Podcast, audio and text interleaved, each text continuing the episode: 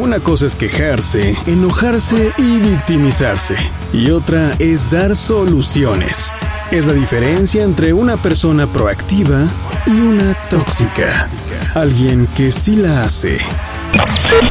Estás entrando a la mente colectiva de misantropía. Odiamos, opinamos, solucionamos.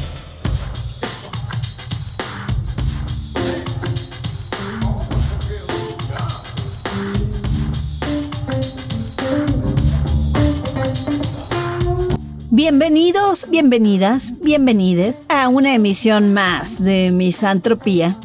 Yo soy la San, Sandrita, Sandriux, Sanodios, o como ustedes prefieran llamarme. Esta es la emisión número 31 de este programa que pretende traer un poquito de conciencia a través de desgañotarnos, a veces enojarnos, porque es necesario enojarse si no las tripas luego nos la cobran.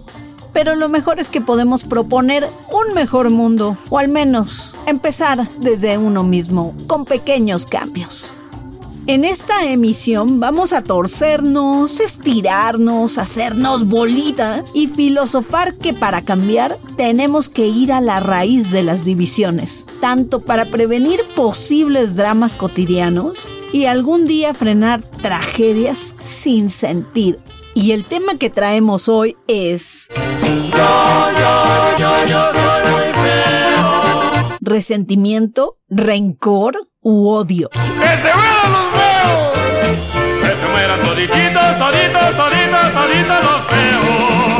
Este tema original de los Ochimilcas. Primeros en usar trompetas y acordeón para hacer rock, una banda revolucionaria para su época, pues es considerada un grupo versátil, cómico musical de acá de México, Estuvo muy, muy, muy activa durante la época de oro del cine nacional, por ahí de los 40, pero también tuvo gran, gran auge por ahí de los 60 hasta su declive por ahí de mediados de los 80. Francisco Paco Gómez García, el Glostora, en el contrabajo. César Sosa, el Patiño, en el acordeón.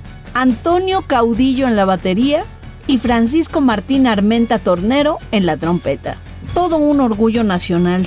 Jazz, swing, blues, eh, hasta guaracha le hacían. Eran impresionantes músicos. De hecho, uno de los integrantes, Martín Armenta, que era originario de Jalisco, se le consideró el mejor trompetista a nivel nacional e internacional. Toda una vanguardia lo que hizo este grupo y yo siento que no le han dado el honor que le corresponde. Además que tenían un vestuario completamente original para su época, se vestían como indígenas, traían peinados como si los hubieran atropellado, todo su look and feel, como se dice ahora. si bien era con humor, esa presentación traía un trasfondo. Era para dignificar al indio, al indígena. Esta canción es una de tantos éxitos, entre ellos yo creo que los más conocidos son La Bala, una canción de más o menos 15 minutos con una armonía que es repetitiva, pero que con la letra y la invitación a la bailada y que si bailas la bala y que pasen los feos y que pasen las güeras o no sé qué tanto más dice la canción. Dura poco más de 15 minutos. Es un clásico si quieren hacer una reunioncilla y poner a bailar a la gente. Es un clásico. Otra de los Ochimilcas, pues el cover que le hicieron a los Beatles, la de She Love You. Podemos afirmar que en México, si alguien le dio a la música el concepto alternativo, esos fueron los Ochimilcas. Fusionaron géneros musicales, indumentarias que parecían extravagantes, pero que realmente eran la realidad de mucha gente mexicana, muchísima con toques de humor, comicidad, picardía, inspiración completa para bandas como La Maldita Vecindad, para Café Tacuba y para muchas personas que estamos orgullosos de nuestras raíces mexicanas, indígenas, que son realmente cautivadoras, pero lamentablemente muchos las reniegan. Pero nada como esta canción, que se mueran los feos. Una canción que desde el momento que, ¿eh? ¿cómo que se mueran los feos? Si los nazis que consideraban feos a ciertos ciudadanos, realmente los mataban. Y no digamos acá en Latinoamérica, ¿cuántos gobiernos no hicieron matanzas por menos de ser feo? Eh? Ahora sí que, matanzas, genocidio, por puro odio. Y es que regresamos de la Semana Santa, que es que para reflexionar es la Semana Santa. Pues aquí en Misantropía sí dijimos, órale, vamos a reflexionar en todo lo que es contrario al amor, o lo que es lo mismo, el odio. Pero el odio no llega y ya, así de simple. Podríamos decir que el odio es un cúmulo de rencores y podríamos decir que un rencor es un cúmulo de resentimientos. Ya sea que se trata de racismo, homofobia, odio religioso, odio étnico, odio de clases, el odio nos invade como sociedad. Y también a nivel individual. El odio ha estado ahí por siempre, o al menos desde que los seres humanos existen. El odio es prácticamente uno de los peores enemigos que dejamos vivir en nuestra casa.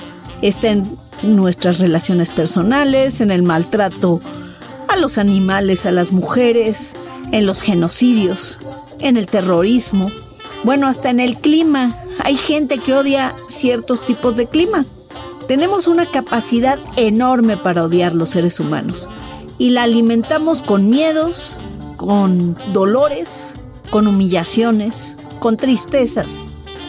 Además de que el odio tiene varias formas. ¿eh? Bueno, hay gente que detesta a los pobres y hay gente que detesta a los ricos.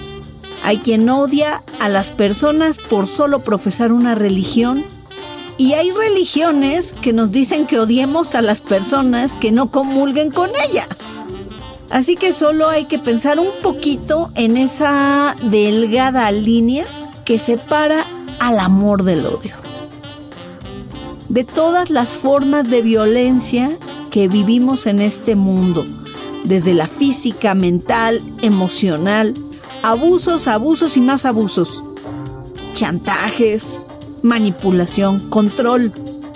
Y lo vemos hasta en los matrimonios, en las parejas, en los noviazgos. El control. Cuesta reconocer que traemos odio en nuestro interior, pero también hay que reconocer que se ha desarrollado a través de la historia y lo vemos en todos lados. Por cierto, Steven Spielberg y Alex Gibney eh, apenas en 2019 hicieron una serie llamada ¿Por qué odiamos?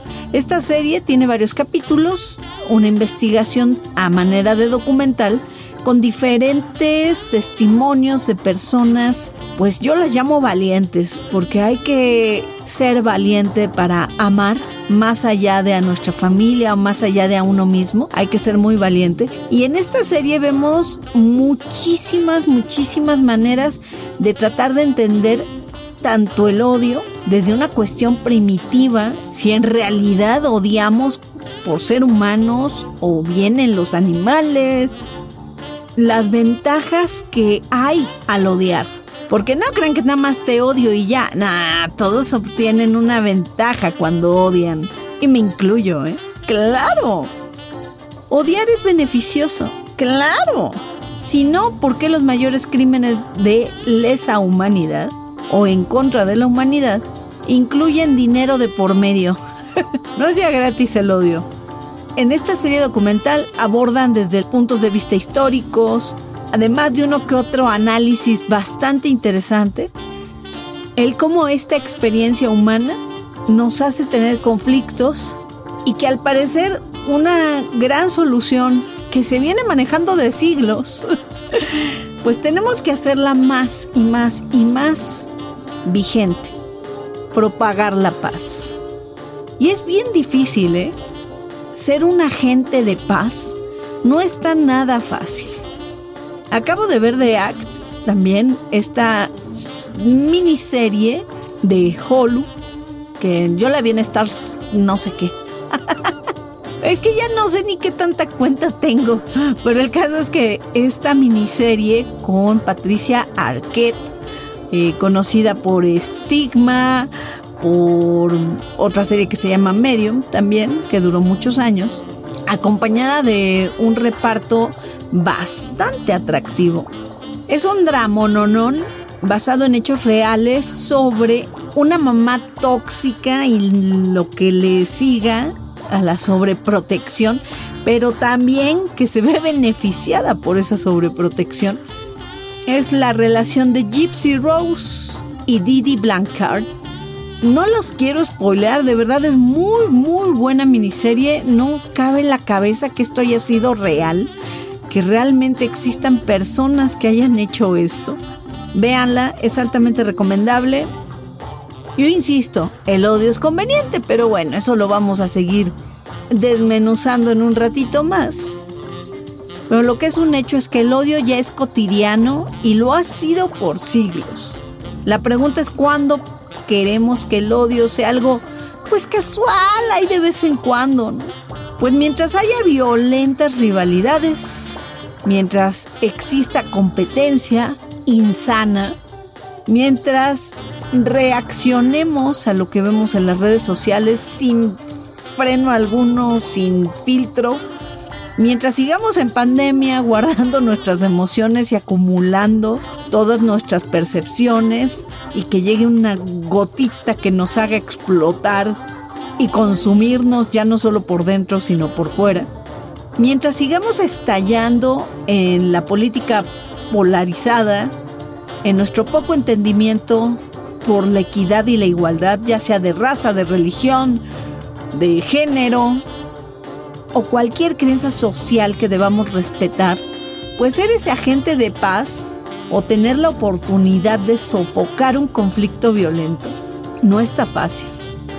Pero podemos comenzar con corregir las percepciones que traemos de nuestra educación, de nuestra casa, de nuestro entorno con nosotros mismos. Y también podemos corregirlo en nuestro trabajo o en la escuela, con nuestro núcleo de amigos, con nuestra pareja o con nuestros hijos. El caso es que ya tenemos que hacer algo después de más de un año de pandemia. No podemos seguir actuando tan primitivamente. La emoción básica de la ira nos lleva al resentimiento, de ahí al rencor y culmina en el odio. William Shakespeare decía que la ira es un veneno que te tomas tú esperando que muera otro. Datos duros. Para entender de qué estamos hablando, primero los conceptos. Resentimiento. Sentimiento persistente de disgusto o enfado hacia alguien por considerarlo causante de cierta ofensa o daño sufrido y que se manifiesta en palabras o actos hostiles. Rencor. Sentimiento de hostilidad o gran resentimiento hacia una persona a causa de una ofensa o un daño recibidos. Odio. Aquí está bueno porque el odio hay dos acepciones. La primera, sentimiento profundo e intenso de repulsión hacia alguien que provoca el deseo de producirle un daño o de que le ocurra alguna desgracia. Y la segunda, aversión o repugnancia violenta hacia una cosa que provoca su rechazo. O sea, sé que podemos odiar a las personas o a las cosas. El sentirse ofendido y sentirse dañado y pues mantiene uno ese enojo, ese enfado, ¿no? Si vamos por el significado de estos conceptos, el rencor es mucho más leve que el odio, porque el odio es completamente destructivo y busca la destrucción del otro, o al menos es lo que anda pasando y pasando y pasando. Obviamente todo envenena, el, el, resentimiento envenena, el rencor mega envenena, pero el odio te ultra mega ¡pum! envenena. Digamos que el odio sería un incendio, ahora sí que sin control, cosa que el rencor y el resentimiento pueden estar un poquito más leves y no precisamente buscar venganza. Pero definitivamente tanto el resentimiento, el rencor o el odio tienen como constante el estarte recordando que hubo una situación o un hecho que ocurrió de la cual saliste herido, dolido, dañado, rota, lastimada, ofendida, y que este dolor precisamente no lo puedes olvidar porque sí, buscamos el devolverlo, buscamos en algunos casos la justicia divina, es decir, que Dios se encargue, yo no sé, yo sigo con mi vida. Y habrá quien busque realmente materializar esa aparente justicia de, ah, tú me dañaste, pues ahora yo te la armo, ¿no? El ser humano, ya lo dijimos, tiene una tendencia por luchar los unos con los otros. Esto puede ser desde lo más animal como esto del macho alfa, de los lobos, lomo plateado y demás cosas, hasta el hecho de que siempre buscamos un premio. Competimos por un premio, no competimos nada más por jugar y pasarla bien. Habrá quien sí lo haga, sobre todo de niños, pero en la práctica, y yo estoy de testigo, yo buscaba un premio. si no, ¿para qué esforzarme? Desde un punto de vista filosófico, varios filósofos, desde René Descartes, eh, Baruch Spinoza y hasta Aristóteles, ofrecieron definiciones de lo que es el odio.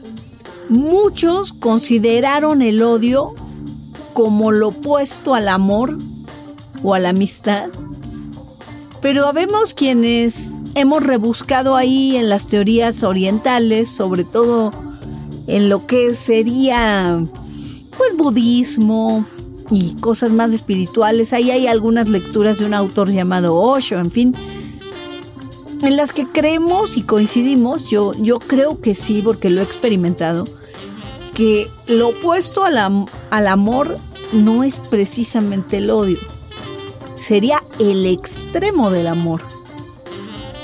Exacto, sería lo radical del amor. Y realmente lo opuesto sería la indiferencia, el me vales. Porque en, el amor uno está como que feliz porque otra persona esté feliz o está triste porque siente como suya la tristeza del otro y en el odio busca socavar esa felicidad o hacerlo sentir más triste de lo que tú te sientas triste o dañado. Entonces, no es precisamente lo opuesto. Lo opuesto, insisto, y lo dice en otros libros antiguos, no lo digo yo, es la indiferencia. El que de plano te resbale alguien que ni te interese ni su alegría, ni su felicidad, ni su tristeza.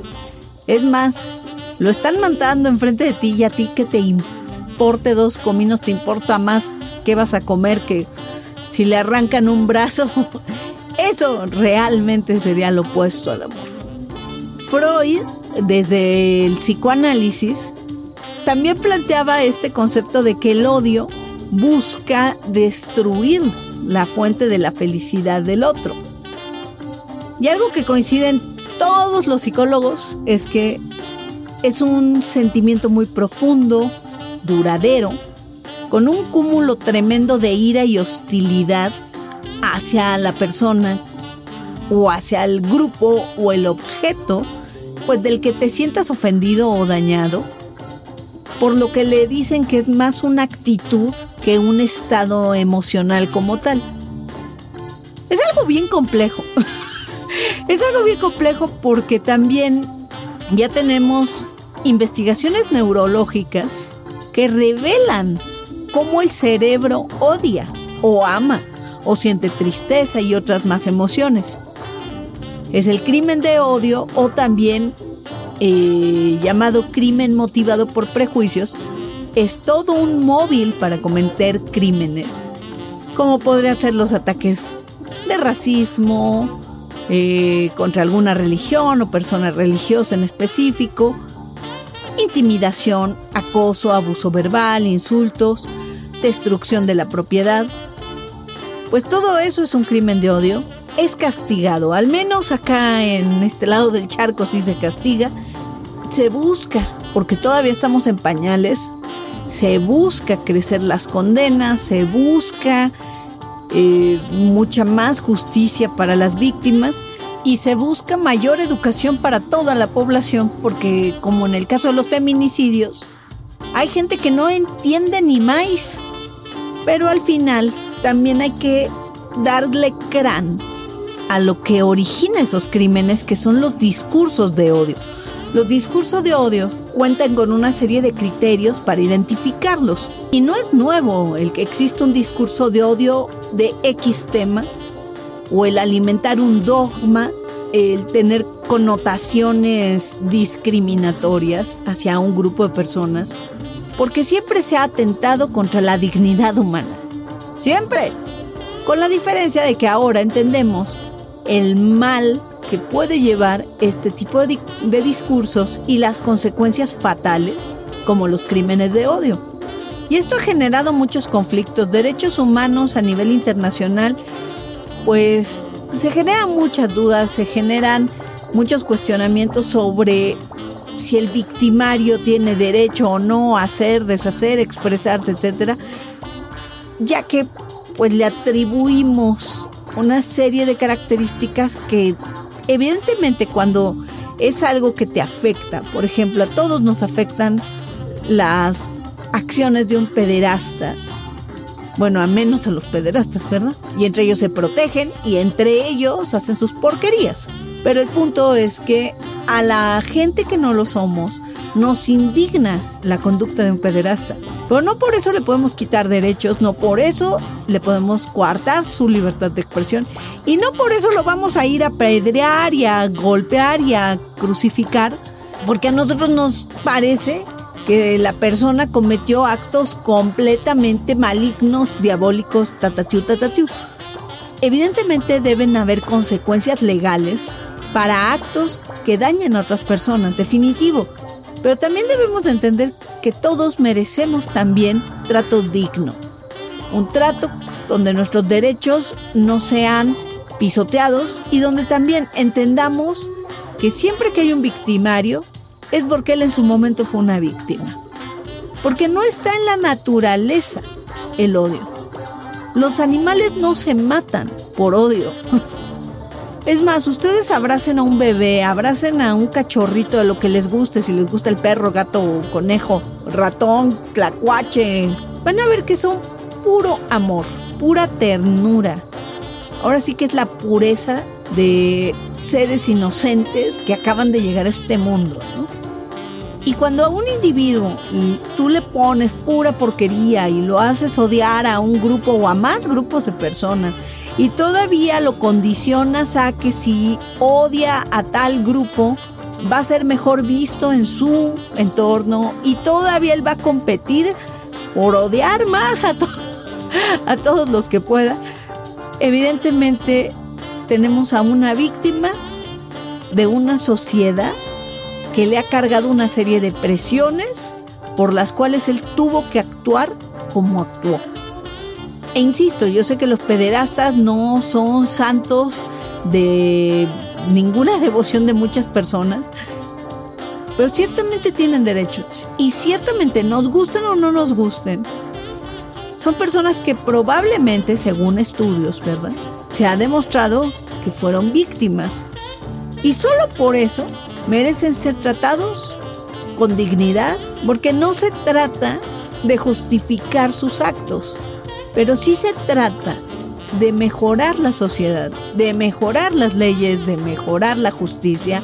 En México les puedo platicar rápidamente que las consecuencias del colonialismo español, y neta no le quiero tirar a ninguna persona que esté en España, ni mucho menos, pero pues Vivimos por siglos en sistemas de dominación donde el indígena o el no europeo o el criollo se le trataba como un ser inferior y por consecuencia pues esa ideología sirvió para justificar la esclavitud, la explotación, la discriminación y en muchos casos asesinatos. El hecho de que México se haya emancipado de España y que ya fueran criollos las personas de la élite, permitió que la casta mestiza se elevara un poquito más de esta condición inferior, pero lamentablemente pisoteó mucho más a los indígenas, la gente afroamericana o negra que también estaba llegando de otros lados del mundo. Y entonces esta gente que una vez fue odiada, se volvió en la explotadora de otras personas. ¿Por qué? Pues porque subió de nivel. La pirámide de Maslow, esta teoría eh, de motivación que trata de explicar qué impulsa la conducta humana. Estas motivaciones son hasta abajo, hasta abajo encontramos las fisiológicas, luego sigue seguridad, las necesidades sociales, el reconocimiento, la estima y hasta arriba la autorrealización.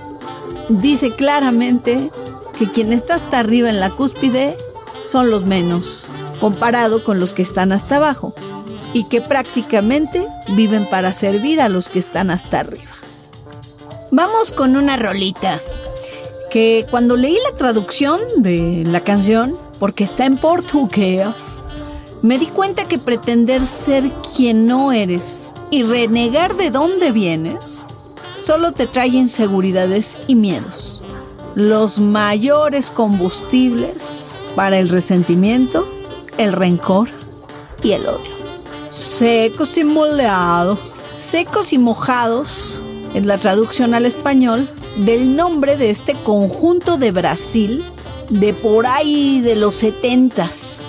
El compositor Joao Ricardo traía una onda de folclore portugués y empezó a mezclarlo con poesía, de manera que formaron esta agrupación Fernando Pessoa, Vinicius de Moraes y Joao Apolinario, explotando como fenómeno en su país.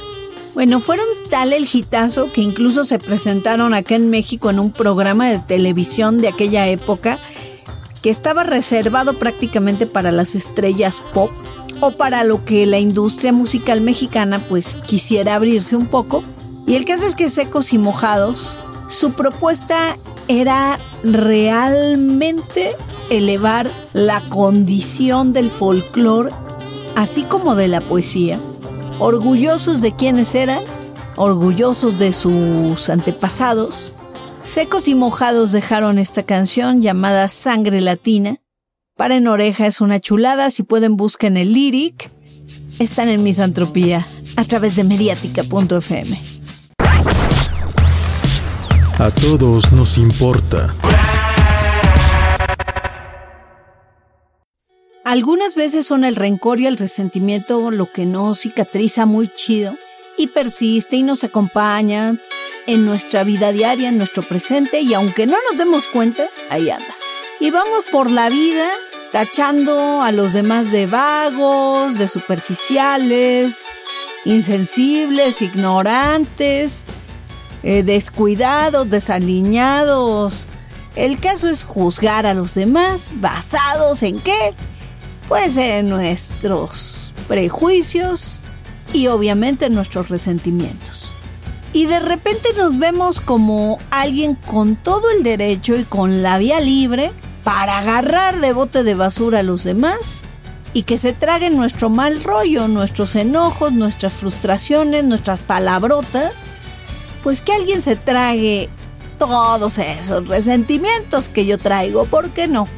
Pero no siempre vas a poder hacer lo mismo a la persona que te haya dañado. Y además está un factor importantísimo que es la envidia. El desear lo que otro tiene desata una frustración, una ira, un rencor tremendo. Ahora con las vacaciones de Semana Santa y no me lo van a negar, ¿Cuánta gente no sintió envidia de la gente que estaba en las playas valiéndoles gorro la pandemia? ¿Cuánta gente no generó envidia a otros tomándose la selfie, tomando el video? Pero eso se hacía desde antes de la pandemia, que nos espantamos, ¿verdad? La envidia es, al igual que el resentimiento, algo inherente al ser humano. Claro, y es que hay envidia de la buena y de la mala. Yo siempre lo voy a decir y lo voy a pelear hasta el cansancio. Porque hay envidia malsana, así de yo no quiero que tengas lo que tienes. Lo quiero yo y no quiero que tú lo tengas. Y está la envidia que podemos convertir en inspiración, en la de, ah, yo quiero lo que esa otra persona tiene y voy a ver cómo le hago para obtenerlo. Ah, entonces sí puede ser bastante saludable tener un poco de envidia y convertirla en inspiración, convertirla en un objetivo o en una meta. Pero nos encanta irnos por el lado negativo, ¿no? De ya, ya sentí envidia, ah, pues ya soy mala persona, ¿no? O ay, esta persona está de envidiosa, es bien mala vibra. Y no, espérate, todo, todo depende de la perspectiva con la que se ve. A todos nos ha pasado tener un día en que no soportas a nadie. Es más, no te soportas ni a ti.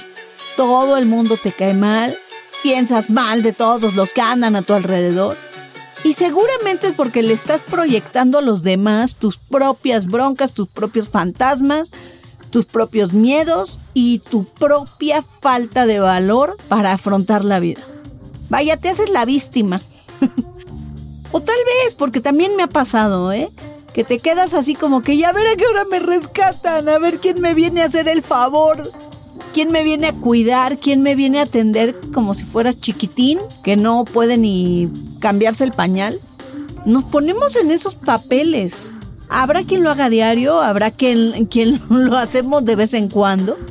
Y también la realidad es que hay muchas personalidades en este mundo. Y si te toca toparte con alguien difícil, con alguien egoísta, eh, con alguien que es grosero, que ay, descontroladora, puta.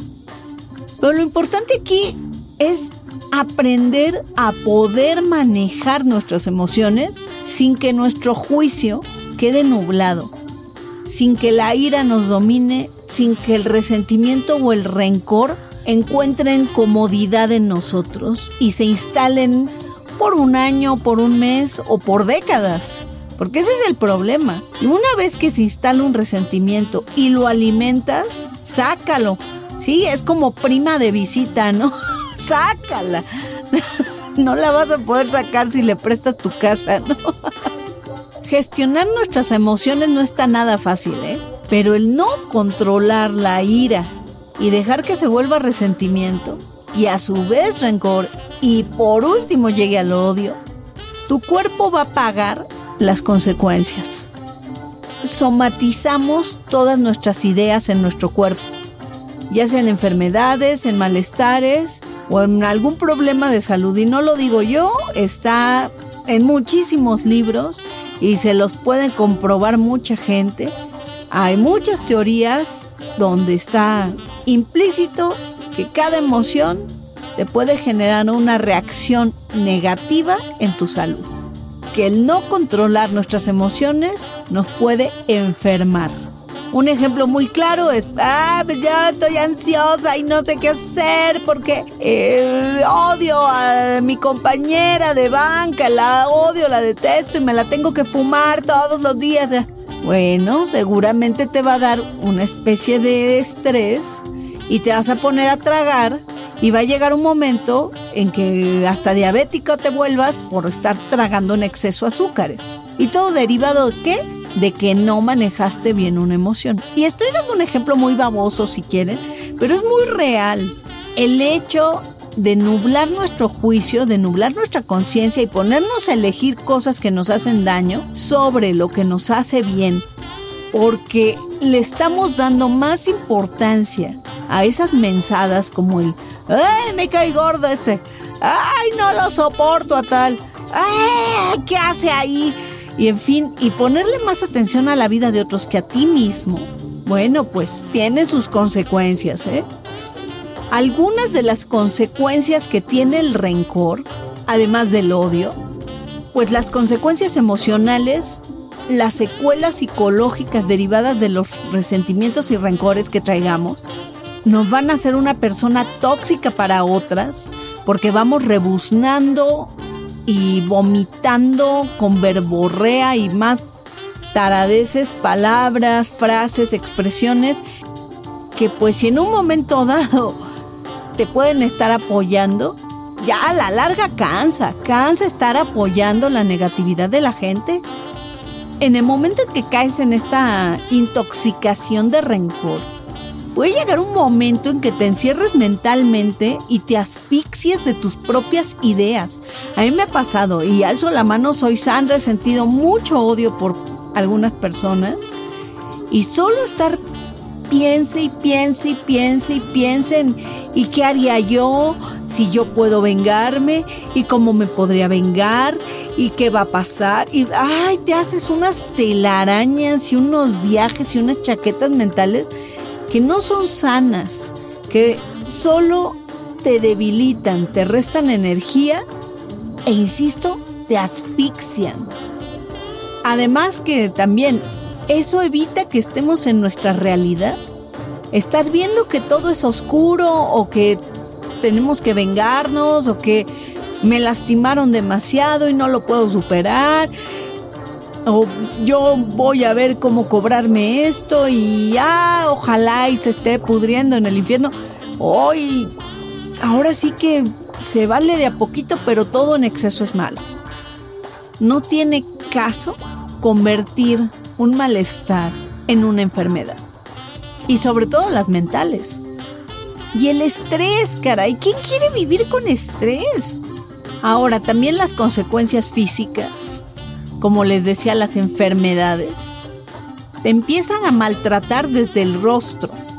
De entrada dejas de sonreír y si dejas de sonreír, pierdes cierta frescura en tu cara. Pero además, de verdad, está comprobado que cuando una persona sonríe, hace ver a nuestra piel tersa, bonita, cara, y que brille, que brille tu cara, ¿no? Que te veas agradable, que te veas atractivo. Y ya no digo de la mirada fruncir la boca. De hecho, mucha gente que tiene para adentro los labios así, así para adentro, pues reflejan una vida de amargura, ¿no? Produce dolor de cabeza el estar tejeta y con tanto odio en tu interior.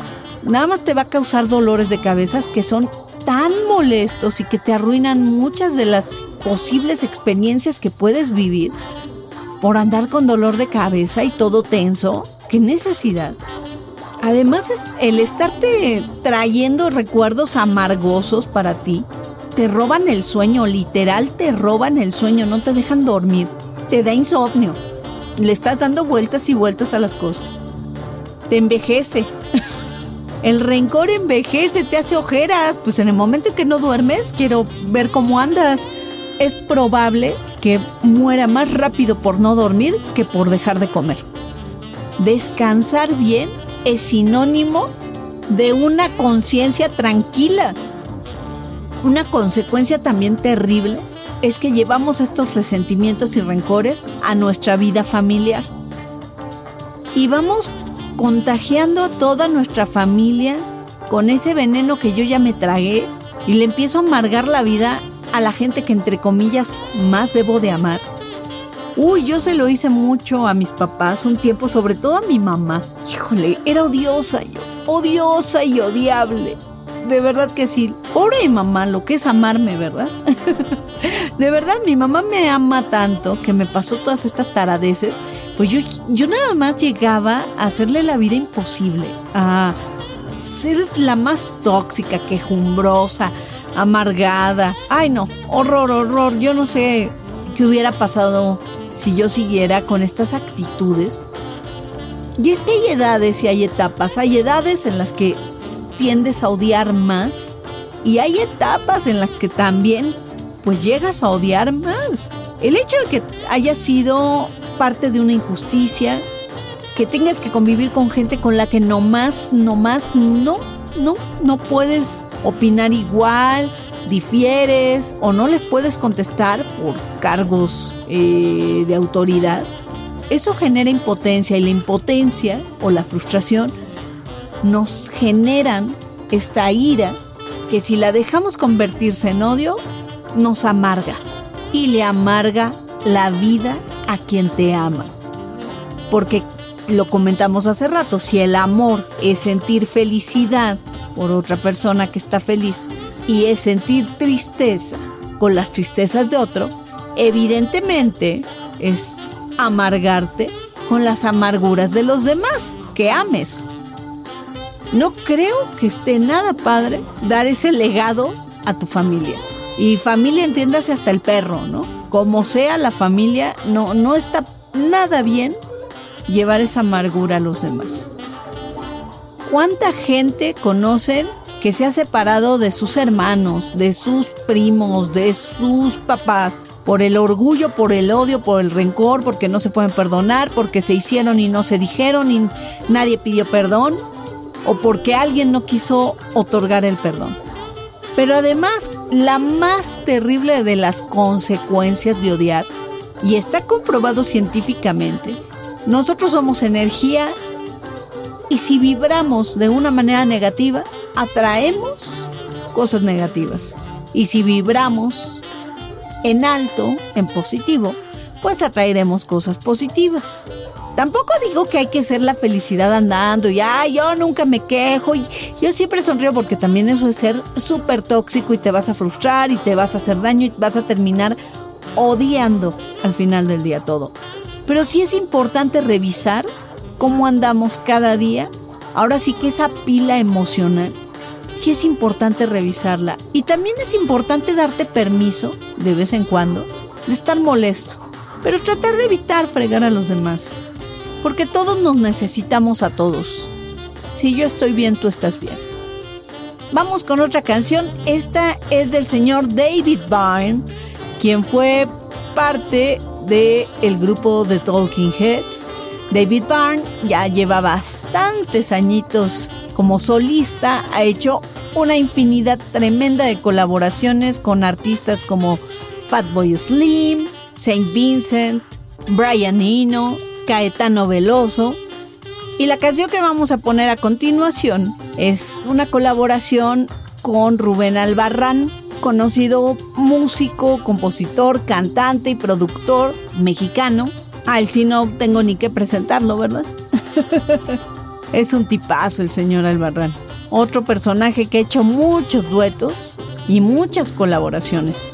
Y es que cuando estás enojado, cuando estás realmente odioso, cuando estás odiando a más no poder. Te puedes desconocer. Yo soy de esas que... Alzo la mano, soy Sandra de verdad me pierdo cuando estoy enojada. Me pierdo. Me cuesta mucho trabajo controlarme. Ya estoy aprendiendo, ¿eh? Ya estoy aprendiendo. Ahorita vamos a hablar de cómo se pueden hacer esas clarificaciones en nuestra mente para no alterarnos de más y cometer estupideces. Porque sí, esos odios, esos rencores nos llevan a cometer estupideces. Algunas legales, otras ilegales. Desconocido soy. Para mí esta rola es uno de mis himnos porque siempre puedo cambiar. Que no hay día que seas bueno o malo porque eres las dos cosas. Un día puede ser veneno, otro día puede ser dichoso. Y no hay nada como controlarte, saber quién eres, pero siempre abierto al cambio están en Misantropía, a través de mediática.fm. ¿Y a mí qué? ¿Y a mí qué? ¿Qué hacer cuando tienes un enojo, un coraje, te sientes muy ofendida, te acaban de dañar así, te dieron en la yugular, te duele, te arde y te da coraje? Hay ciertas técnicas que pueden ayudar a controlar nuestras emociones de mejor forma. Yo las he comprobado, cada una de ellas. Me consta que todas funcionan, pero siempre va a haber una que te funcione más a ti. La primera sería tómate un tiempo para responder. No lo hagas inmediato, no seas reactivo. Trata de pensar, trata de tranquilizarte, pero en el momento que te traten de dañar, o que tú te sientas dañado, aguántate, tranquilízate y tómate un tiempo para encontrar la mejor respuesta. Otra solución es recurrir a técnicas de relajación como lo es el respirar profundo. Esto es muy simple, es en tres tiempos vas a inhalar por la nariz mientras inflas el abdomen, tres tiempos lo detienes el aire con el abdomen inflado y tres tiempos exhalas mientras hundes tu abdomen hacer tres veces cada uno de estos pasos, te juro, y ya ahí te acordarás de mí, si no te calmas. Es el respirar correctamente nos permite no solo claridad mental, nos permite expandir una paz interior y sobre todo te permite regresar a tu centro, es decir, a donde tú te sientes bien contigo mismo, a la realidad, a lo que es. Adiós chaquetas mentales, no ofensas, no rencores, nada, nada, como eres, caray. Obviamente una opción y es la que muchos médicos recomiendan es hacer ejercicio. Evidentemente hay que encontrar un ejercicio apto para cada quien. No, no todos los ejercicios son iguales para todos. Y sí hay que consultar con un médico porque luego nos andamos jodiendo las rodillas o andamos quemando músculo de a gratis. El ejercicio antes de hacerlo se consulta con el médico. Otra opción y a mí me resulta muy cómoda es usar el humor para aliviar la tensión, pero ojo, no es lo mismo usar el humor eh, simple o buscar una sonrisa que usar el sarcasmo. ¿eh? El sarcasmo es como contestar con pelea. No, no, no. Hay que buscar una manera de bajar la tensión que realmente sea graciosa sin caer en el sarcasmo que puede llegar a ser más ofensivo y puede tener consecuencias peores que cualquier frase o expresión anterior. Y el más valioso, identifica lo que te enoja. Si tú sabes lo que te enoja, difícilmente alguien podrá usar eso para que te enojes. E igualmente, apréndete a reír de ti mismo, va de la mano. Si tú identificas lo que te enoja y te ríes de eso, y estás del otro lado porque nadie, nadie va a poder lograr ofenderte. Todos tenemos nuestro talón de Aquiles. Todos, todos tenemos algo que nos duele cuando lo mencionan, que si el peso, que si la cara, que si el cabello, que si la estatura, el carácter, el dinero, lo que sea. Identifica qué es lo que te molesta y apréndete a reír de eso. Otras formas de controlar el enojo, y esto ya es para efecto cotidiano, no, no solo en el momento que alguien te diga algo que te pueda lastimar, sino ya es como preventivo, pues, es además de hacer ejercicio y practicar un deporte, vamos a llamarle un hobby, un hobby que te ayude a mantener tu cuerpo en buena condición. Escuchar música que te agrade, escucha en mediatica.fm, obviamente. Escribir tus pensamientos y emociones, no, no como si fueras escritor o fueras poeta. Si se te da, que chido, si no se te da, con que saques y ayudes a liberar tantito a tu mente lo que traes. Es más que suficiente, si quieres enséñaselo a alguien, si no quieres guárdalo para ti mismo. Es más, si no quieres que nadie se entere, rómpelo después de haber escrito, deshazte de eso. Pero ya sea que lo escribas, lo dibujes, lo grabes en audio, lo que tú gustes, pues saca tus pensamientos y tus emociones. No importa la técnica con que lo hagas, lo que importa es que lo saques. Como les decía, pues respirar profundamente es básico, pero si puedes aventarte al siguiente paso de respirar correctamente, que es meditar, hay muchos tutoriales, encontrarás seguramente el que más se acomode a ti. Requiere un cierto esfuerzo, pero con la práctica te vuelves un máster. Haz habitual platicar de tus sentimientos con alguien. Obviamente alguien en quien confíes y en quien tengas la seguridad de que no va a utilizar eso en tu contra. Puede ser un psicólogo, puede ser un amigo, un familiar, pero alguien que realmente confíes, habla de tus sentimientos, no importa, no importa ser un tanto tóxico en ese momento, porque es necesario que lo saques y quien te quiera te va a escuchar. Y si no, pues págale y ve a un psicólogo. Y algo que todos deberíamos de tener este hábito es buscar unos minutos del día para distraernos. Tener un hobby, aparte del de ejercicio o que nos mantenga la condición física, tener un hobby que realmente nos haga felices, nos distraiga, nos entretenga. Y pues, ¿quién quita y en una de esas terminas eh, viviendo de ese hobby, no? ¿Quién quita?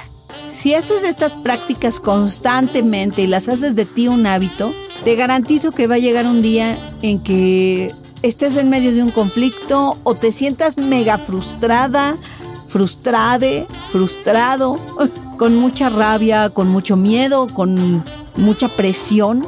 Y te vas a dar cuenta que en lugar de hacer lo que hacías, lo que hayas hecho, enojarte, gritar, golpear, lo que hayas traído ahí detrás, va a ser el pasado, porque te vas a dar cuenta que tienes la opción de hacer las cosas de otra manera, de solucionar los conflictos de una manera mucho más sana, asertiva, tranquila y que si es necesario sacar tu enojo lo vas a aprender a sacar sanamente, sin hacerle daño a otros y sin hacerte daño a ti, sin remordimientos de lo que hayas dicho, sin remordimientos de lo que hagas, porque has aprendido a controlar esos impulsos nefastos que se nos han insertado en la cabeza por el simple hecho de que nos enseñaron a ofender nos enseñaron a pelear, nos enseñaron a combatir, pero el hacer el espacio para nuestra paz interior del diario es lo que nos va a permitir ser un poco de ese agente de paz, de esa gente que puede hacer un cambio en este mundo. Lily Rose Beatrice Allen, una cantante, compositora de Inglaterra, con una fuerte tendencia hacia hacer música pop ya sea electro o dance, pero un pop muy, muy bien hecho y con gran propuesta por parte de ella. Inició su carrera por ahí del 2002, más o menos, y ah, por ahí del 2009 sacó este sencillo.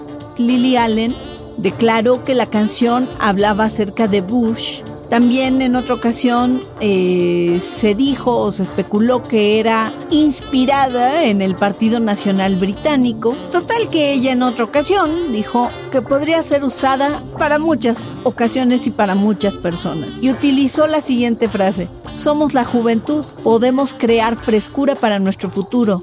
Depende de nosotros. Vuélvete ecológico y odia el odio. Los voy a dejar con esta canción como dice mi marido, un hermoso fuck you para todos aquellos que nos hayan intentado joder la vida. Y digo intentado porque no lo lograron.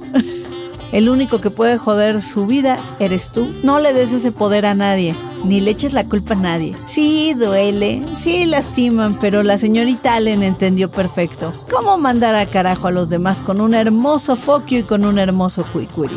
Por cierto, ella trae nuevo disco. En lo personal a mí no me encantó el sencillo que escuché. Se me hizo un poquito así como... Ah, como... Pues como que no. Pero bueno, ustedes escúchenlo. De mientras los dejo con esto. Están en misantropía. El remedio y el trapito.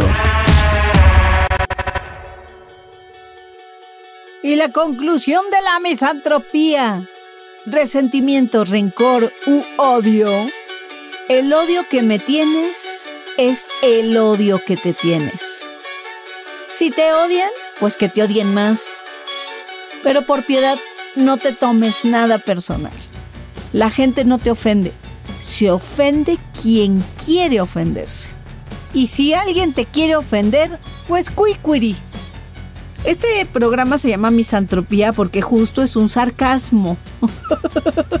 sí, si ustedes buscan el significado de misantropía, checarán que es una especie de rechazo u odio a la humanidad cuando su servilleta y pues en este programa tratamos de buscar ese lado, el lado que todos tenemos, el lado humano, el del alma, el que da por el hecho de dar, porque puedes dar, y como yo soy Lazán, una misántropa, pues vamos con una rola que dice muchas de las cosas que yo odio.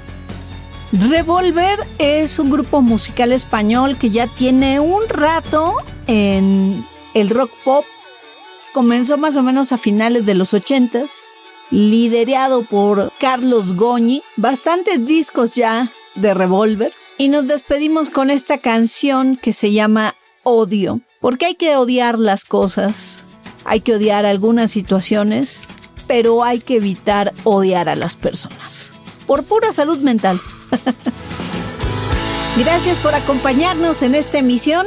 Los esperamos la próxima semana con alguna misantropía más. Yo soy Lazán. Si gustan escribirme, me encuentran en sandra.mediática.fm se lavan la conciencia, la mugre. Bye bye.